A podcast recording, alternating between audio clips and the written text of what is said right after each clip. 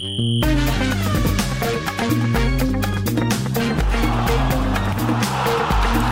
Hora de falarmos de desporto e conhecermos outras histórias hoje com o jornalista João Gama. Olá, João, bom dia. Bom dia, bom dia. Começamos eh, já com o aniversário. Espero que não seja o teu, porque não há aqui bolo nenhum, não é? Vocês não viram bolo, não? Não te atrevas que seja o teu, João. Uh, não, de facto não é, até porque o aniversariante em questão faz, eh, fez anos ontem, tem agora 59 anos, trabalha em Itália, foi nascido e criado em Setúbal e falamos, claro, de José Mourinho e esse sim, Maria João teve direito a bolo, música, espumante, tudo ontem em pleno balneário.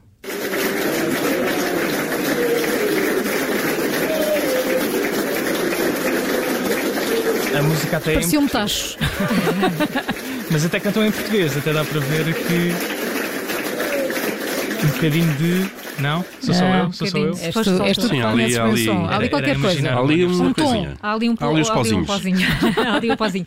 Olha, então conta-nos mais, João. Estamos aqui a falar do Special One, portanto, Uhum. não devem ter faltado manifestações e celebrações deste, deste aniversário. Exatamente, desde logo pela equipa a Roma, além de oferecer o bolo, fez eh, também um vídeo com uns poucos minutos com os melhores momentos do treinador e também jogadores como o português Sérgio Oliveira, que trabalha com o Mourinho em Itália, quis mesmo provar que já conhecia o treinador há muito tempo atrás. Não há propriamente um som disto, mas o internacional português recorreu ao Instagram para dar os parabéns a José Mourinho, mostrando uma fotografia com o Sérgio Oliveira, uma criança de poucos anos, uma fotografia que quase podia ser a preto e branco, na altura com a colecionar um autógrafo de um Ai, jovem treinador, José Mourinho. E agora está a jogar com ele. Exatamente. Tudo isto para provar que já conhecia o treinador há bem mais tempo do que os outros colegas de equipa. Acho que Claro, foi. é, lógico, e Mourinho tem uma carreira que, que fala por ela própria, por si própria, não é? Bom, e é caso para dizer, como seria aqui na Rádio Observador, o resto é história, não é?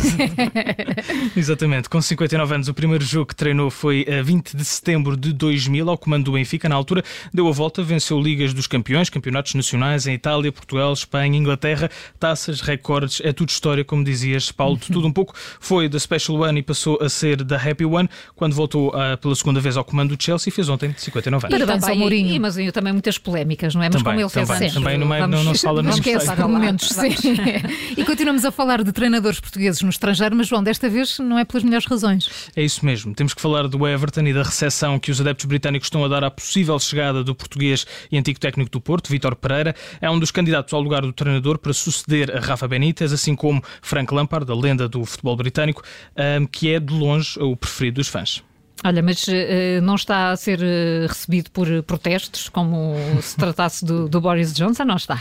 Quase, quase. Bem, a polémica não é a mesma, vamos, vamos dizer, mas vários adeptos manifestaram-se atra- através de frases escritas na parede, em tarjas à frente dos escritórios do clube, contra a possível chegada do português. Protestos não têm faltado. Mas Vitor Pereira até já respondeu às, dessas vozes mais críticas, não foi? É verdade, Júlio. Foi esta noite, em entrevista à Sky Sports News, o treinador português falou pela primeira vez sobre as entrevistas para vir trabalhar para o Everton. Foram algumas as entrevistas entre o clube e o treinador. O feedback foi positivo. Falta apenas a decisão dos britânicos.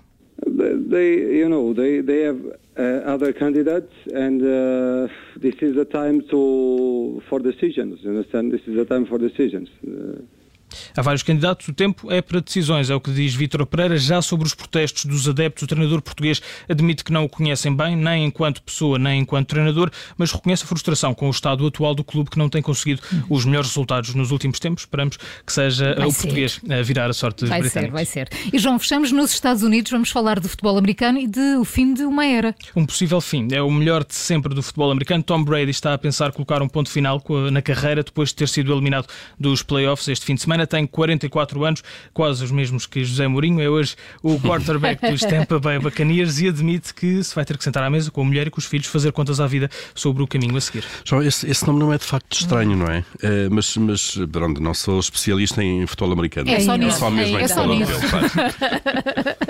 Eh, A carreira de Tom Brady, Paulo, começou no ano de 2000, conquistou sete Super Bowls, o que é mais do que a maioria de todas as equipas de futebol norte-americano. É de longe o jogador mais velho na liga, os tais 44 anos, já tem vários cabelos brancos e deixa agora o futuro em aberto, só mesmo o futuro dirá. Hum, e assim chegamos ao fim das outras histórias do desporto, hoje trazidas pelo jornalista João Gama. Amanhã há mais para conhecer. Obrigada, João. Até amanhã.